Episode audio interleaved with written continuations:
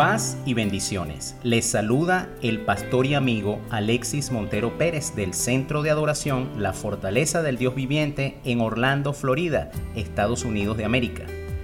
Este es el devocional Perlas Divinas, versión 2.0, El legado. En una oportunidad, el dueño de un restaurante emprendió una investigación acerca de su personal. Sin que estos lo supieran, observó por cámaras ocultas a cada trabajador durante un buen tiempo, empezando por el cocinero, los barman y los mesoneros. Cada quien actuaba a sus anchas, con excesiva comodidad, cada uno haciendo lo que le provocaba. Solo uno, un mesonero con 7 años de experiencia, trabajaba con mucha dedicación, remendando incluso el trabajo a medio hacer por los otros. Él era quien venía en silencio y atendía a los clientes, con humildad hacia su trabajo, con honestidad, sin saber que lo miraban a escondidas. Más tarde fue él en quien pensó el dueño del negocio para ponerlo por encima de todos los demás. Se convirtió, sin él siquiera esperarlo, en el gerente general. ¿Por qué? Simplemente haciendo su trabajo con pasión, con corazón, con fidelidad, no viendo a los demás, no pendiente de si el restaurante iba en picada, no preocupado si los demás empleados alrededor se sentaban a charlar.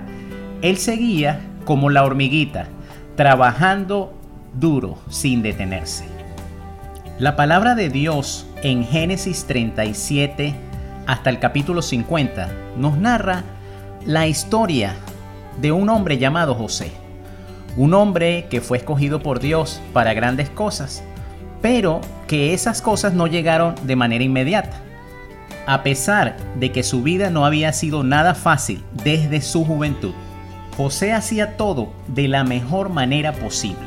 Era honesto, era por sobre todas las cosas leal. Tenía unos valores muy altos y aunque su alma muchas veces fue afligida, él nunca perdió la fe en Dios. Un Dios que lo cuidaba y miraba a cada instante. No importa si estuviera preso, cautivo como esclavo, Dios era su todo. Creo que él no esperaba a Dios, él estaba con Dios. Dios le hablaba en sus sueños y aunque esos sueños en una ocasión le trajeron problemas, él sabía que algún día todo serviría para un plan mayor. Yo creo que a José eso no le preocupaba él simplemente vivía cada día al máximo.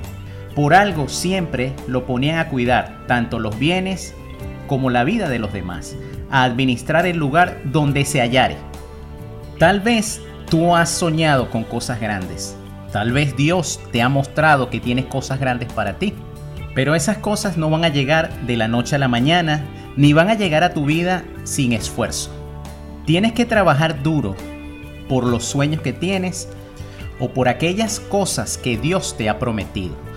De hecho, tienes que confirmar que aquellos sueños que tú tienes están alineados con los sueños de Dios para tu vida. Luego, tienes que ser como José, persistente, fiel, trabajar esforzadamente como para el Señor y no para los hombres. Porque si tu recompensa viene de Dios, es Él el que te la va a dar no importa cómo los hombres se comporten contigo.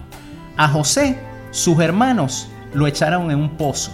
Sus hermanos luego lo vendieron como esclavo. A José lo injuriaron, trataron de involucrarlo en algo que él nunca hizo.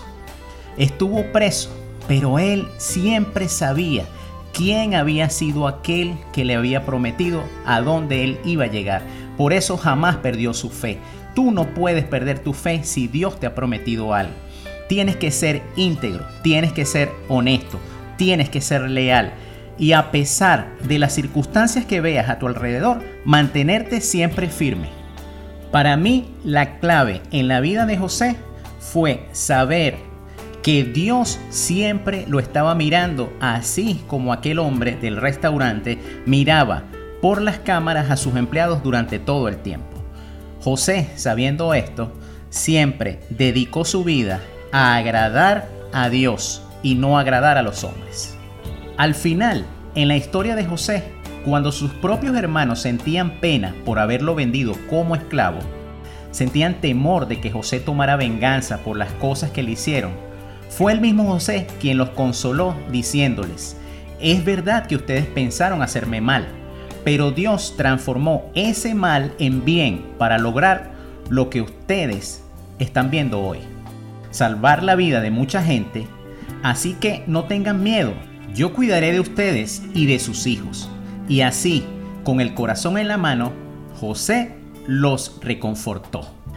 Al final de la historia José no tomó venganza contra aquellos quienes le hicieron daño.